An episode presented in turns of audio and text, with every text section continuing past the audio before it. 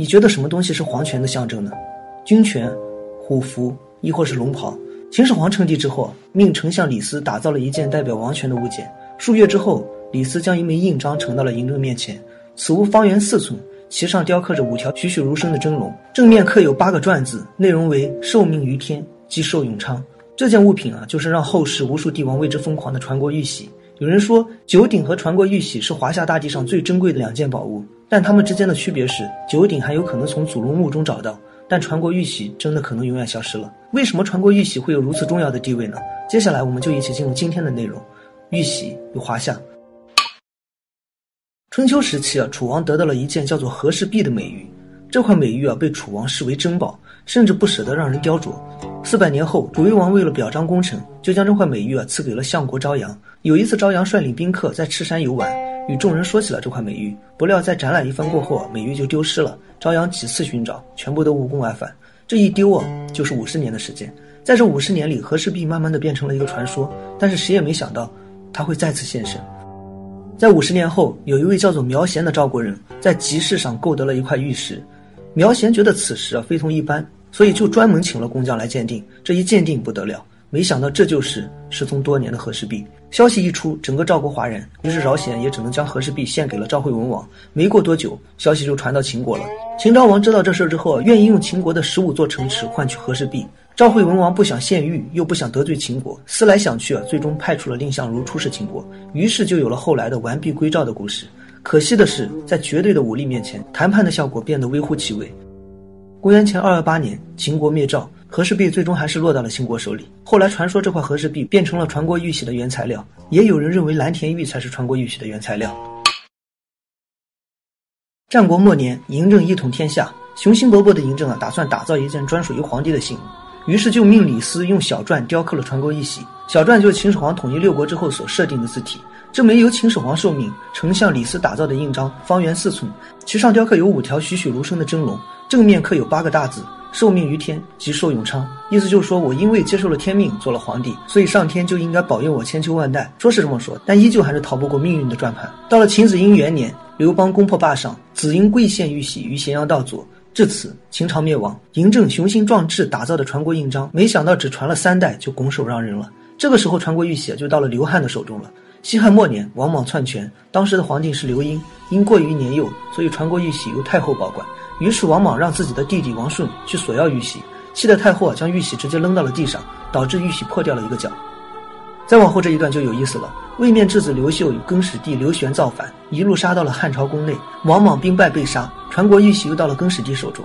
帝王诛杀有功之臣，就好像是造反的传统一样，这一点在刘玄这里也不例外。刘玄上位之后干的第一件事就是放逐刘秀，但让他没有想到的是，过了短短几年的时间，刘秀又卷土重来。兜兜转转，传国玉玺又去到了汉光武帝刘秀的手中。天下之大，分久必合，合久必分。天道规律在位面之子的面前也不例外。到了东汉末年，宦官专权，灵帝中平六年，大将军何进杀进了皇宫，誓要诛杀宦官。在这里，昏庸的汉灵帝干过了平生做的最正确的一个决定，在何进闯宫之前，带着宦官段贵抓紧跑，临走的时候还没有忘记带着传国玉玺。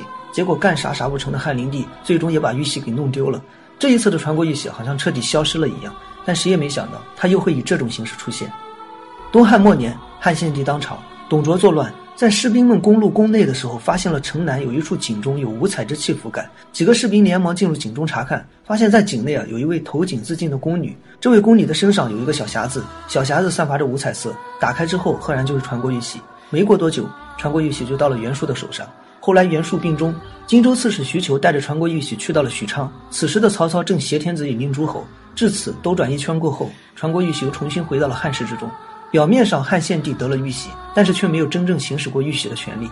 到了汉献帝延康元年，献帝禅位于曹丕，曹丕建位，为了安抚群臣，覆盖自己篡汉的罪行，曹丕命人在传国玉玺上用隶书刻下了“大魏受汉传国玺”的字样。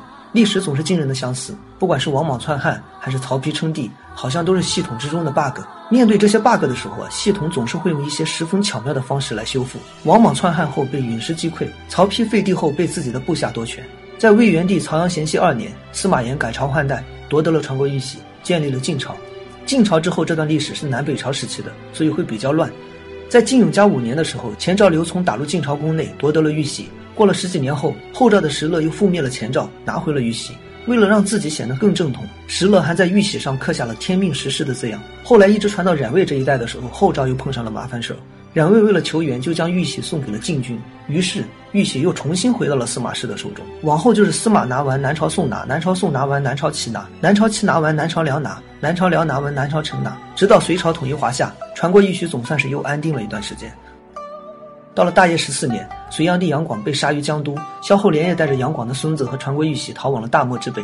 到了唐朝初期，李世民也成为了历史上第一个做到了统一却没有传国玉玺的帝王。所以常因此闷闷不乐，越想越气。随后派李靖率军讨伐突厥，萧后和杨广的孙子又往中原跑，传国玉玺也正式归于李唐。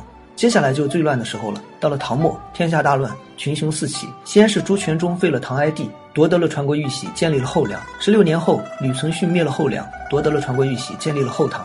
到了后唐末期，李从珂率领着全族，带着皇太后自焚于玄武楼。至此，传国玉玺就像是与后唐一起消失了一样。再也没有了下落。那传国玉玺到底去了哪里？后世有没有关于传国玺的下落呢？还真的有。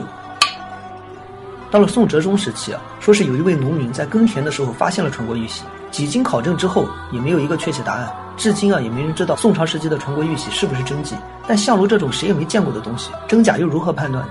但是不管怎么说，宋朝时期就认定这东西是传国玉玺了，我们暂且就把它当做是传国玺。但是好像有传国玺也不是什么好事儿。到了金兵攻破汴梁的时候。徽钦二帝连带着传国玉玺一起被金国俘虏，传国玉玺又落入金国之手。到了元朝时期，有人在集市上叫卖传国玉玺，权臣伯颜购得之后，传国玉玺就再也没有了音讯。按照惯例来看，八成也是在皇帝手中。到了元至正二十八年的时候，朱元璋称帝之后就一个劲的北伐，使劲往北打，都快打到俄罗斯了。多次北伐的主要目的就为了寻找传国玉玺，但是传国玉玺就是没了音讯。至此，这个不知道是不是传国玉玺的传国玉玺也彻底消失了。其实，说实话，真正的可考证的传国玺只传到了唐代。自唐代之后啊，虽然传国玉玺没有丢失，但是仿制的人实在是太多了。尤其是在十六国和五代十国的时候，每个国家都说自己有传国玉玺，一人一块。所以目前来看，传国玉玺的下落就那么几处。第一种可能就是与李从珂一起葬身火海了；第二种可能就是元代的残余势力带着传国玉玺藏了起来。当然，还有最后一种可能，在乾隆时期的时候开修黄河。有工匠在黄河内找到了一枚玉玺，并且献献给了乾隆皇帝。但是乾隆皇帝考证为赝品，他是怎么知道这是赝品的呢？有人觉得真正的传国玉玺其实就在乾隆手中，所以他才能知晓这是赝品。再者说，乾隆的鉴宝能力本身也不怎么样。也确实，到了末代皇帝时，冯玉祥将溥仪赶出了皇宫之后，冯玉祥还向溥仪询问过玉玺之事，但是却没有了任何音讯。所以，最后一种可能就是传国玉玺与两千多年的封建王朝一起消失了。随着溥仪的离宫，传国玉玺完成了他的任务，这枚由第一代封建帝王打造的传世印章，与最后一任帝王一起离开了这个时代。听起来，这个结局算是传国玉玺最好的归属了。传国玉玺代表了整个封建王朝的开端与末尾，所以其珍贵程度也就不难想象了。那我们今天的内容就到这里了，我是白同学，我们下期再见。